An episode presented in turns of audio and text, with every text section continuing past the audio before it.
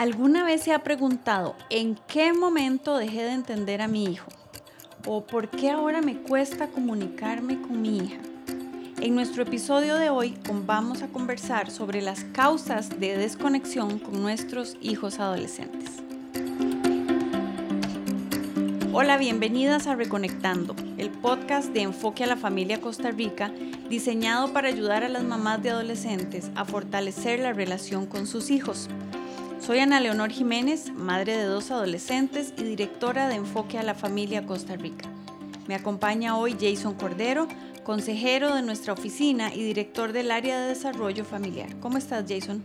Hola Anita, gracias a Dios muy bien y también contento de estar compartiendo de un tema que puede parecer incomprensible a veces para nosotros como padres, porque a veces nos toma desprevenidos este cambio en la relación con nuestros hijos. Muy cierto, Jason. En muy pocas ocasiones los papás y mamás nos preparamos para esta etapa tan emocionante pero que también es tan retadora en la vida de nuestros hijos. Quisiera recordarle que usted puede seguir nuestro podcast en Spotify, Apple Podcast y Google Podcast. Siéntase libre y comparta este contenido con otras mamás de adolescentes y crezcamos juntas por una mejor conexión con nuestros hijos. Jason, en tu experiencia como consejero, ¿Cómo se ve la desconexión entre padres e hijos adolescentes? Es muy triste, pero se nota. En una ocasión atendí a una familia porque los padres no lograban comunicarse con la hija. A ver, cuando ellos hablaban, esta joven miraba hacia afuera con desprecio. Cuando ella hablaba, sus padres interrumpían repetidas veces para contradecir la versión de ella y las opiniones de ella. Ambas partes, tanto padres como la chica, afirmaban que no lograban entenderse. Y así era. Cada frase de los padres parecía producir molestia en su hija. Y cada vez que ella hablaba, ellos se indignaban. En otra ocasión, los padres de un adolescente estaban descorazonados. Me veían con una expresión de angustia y tristeza mezcladas con incertidumbre y temor.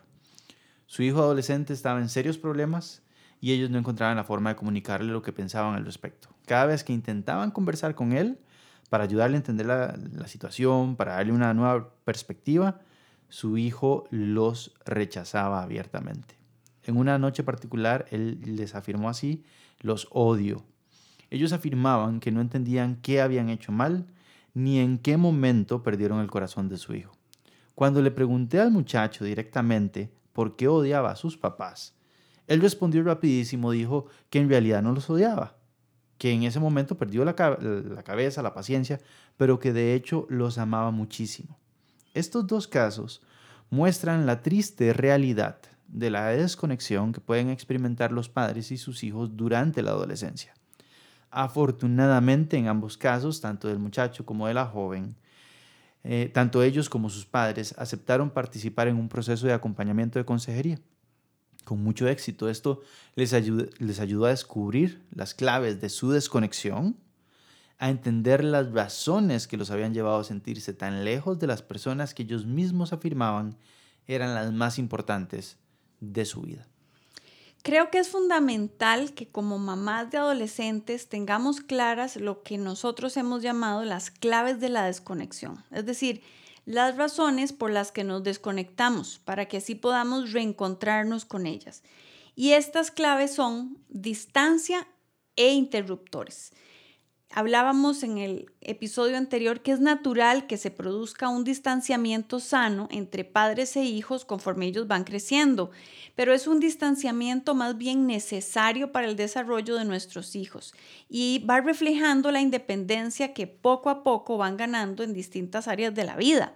Y en esta época nuestra tarea como mamás y papás es empoderarlos mientras nos mantenemos ahí atentos a cómo se van desarrollando. Es decir, los alentamos a que descubran, a que experimenten algunas cosas, dándoles espacio y para que vayan tomando confianza. Y así les hacemos saber que en nosotros tienen un lugar seguro al que pueden regresar después de cada experiencia nueva y, experiencia de crecimiento.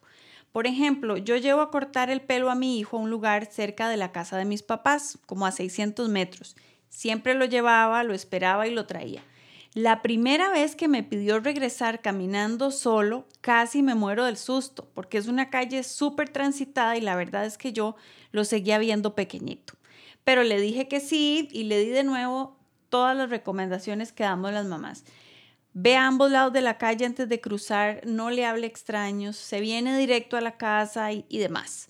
Y me quedé esperándolo en la sala de, de mis papás con el corazón en la mano.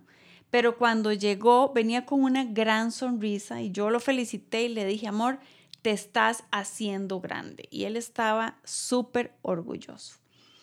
Esta distancia natural se va produciendo a partir de varios factores y quisiéramos mencionar cuatro de esos factores. El primero es que van haciéndose grandes, es decir, un bebé es mucho más dependiente que sus padres, de sus padres que un hijo adolescente.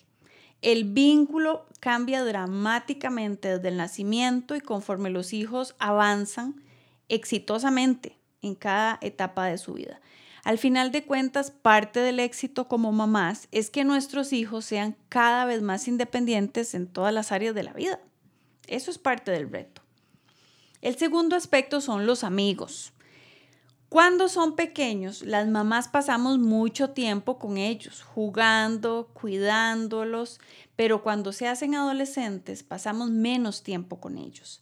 A los chiquillos pequeños les encanta y nos ven como sus amigos de juego y aventura y, siempre quieren pasar tiempo con nosotros. Pero conforme crecen y entran a la escuela, sus compañeros de clase van tomando ese lugar de compañero de juego también. Y cuando llegan a la adolescencia, normalmente ellos cuentan con un grupo de amigos con los que literalmente viven la vida. En esta etapa es, eh, es tiempo de explorar y de tener nuevas experiencias de la juventud y las viven con sus pares, no con sus papás. Y nosotras entonces pasamos a tener un tipo de relación diferente. Y esto es bueno y nosotras tenemos que entenderlo. No podemos resentirnos o quedarnos con el dolor porque ya el chiquito no nos quiere como primera opción para que les hagamos compañía. En esta etapa la relación con los pares es indispensable. Es parte del proceso para establecer su propia identidad y por eso los amigos son tan importantes en la adolescencia.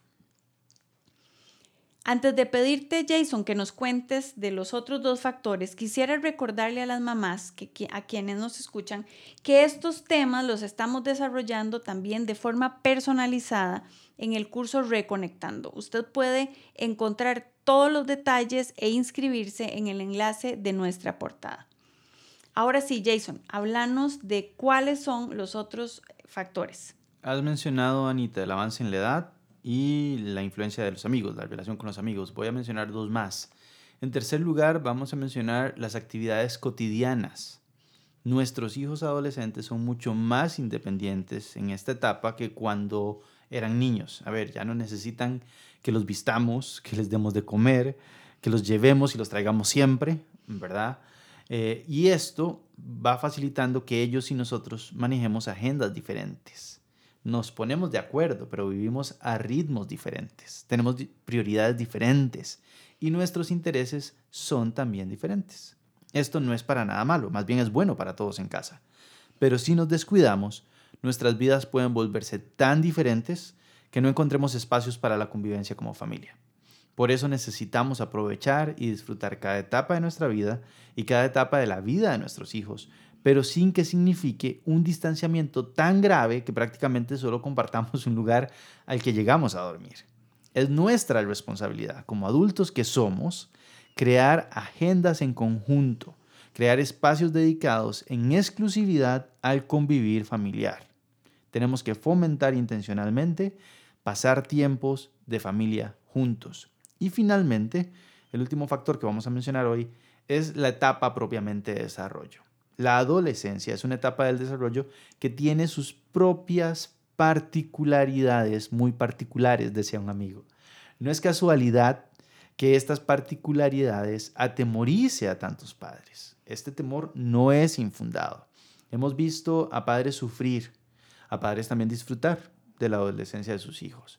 Ahora bien, lo cierto es que los padres y madres seguirán siendo las personas más importantes para el desarrollo de sus hijos. Así que acercarse, acercarnos a la adolescencia a nuestros hijos con un abordaje proactivo será de mucha utilidad para ellos y para nosotros. Si sus hijos están por entrar a la adolescencia, dedíquese a aprender sobre esta maravillosa etapa. Sea intencionada en el estudio y en la búsqueda de recursos para prepararse de la mejor manera. Este, de hecho, es el motivo principal de este podcast. Queremos dar herramientas y conocimiento a las mamás acerca de esta etapa de la vida de sus hijos para que ambos puedan generar recuerdos hermosos y un vínculo saludable para el resto de la vida. Eso es lo que queremos con este podcast, generar recuerdos hermosos y un vínculo saludable en la vida de las madres y de sus adolescentes. Y quisiera recordarle que usted puede seguir nuestro podcast en Spotify, Apple Podcast y Google Podcast. Además, le invitamos para que nos deje sus comentarios sobre cada episodio y también para que nos sugiera los temas que usted desea que conversemos en los próximos episodios en el enlace que está en nuestra portada o bien escribiéndonos al WhatsApp 506-8788-9211. Comparta este contenido con otras mamás de adolescentes y crezcamos juntas por una mejor conexión con nuestros hijos. Fue un gusto conversar hoy con vos, Jason. Eh, en el próximo episodio vamos a abordar el tema de los interruptores de la conexión, esas situaciones que potencian la desconexión con nuestros adolescentes. Mamás, nos encontramos la próxima semana.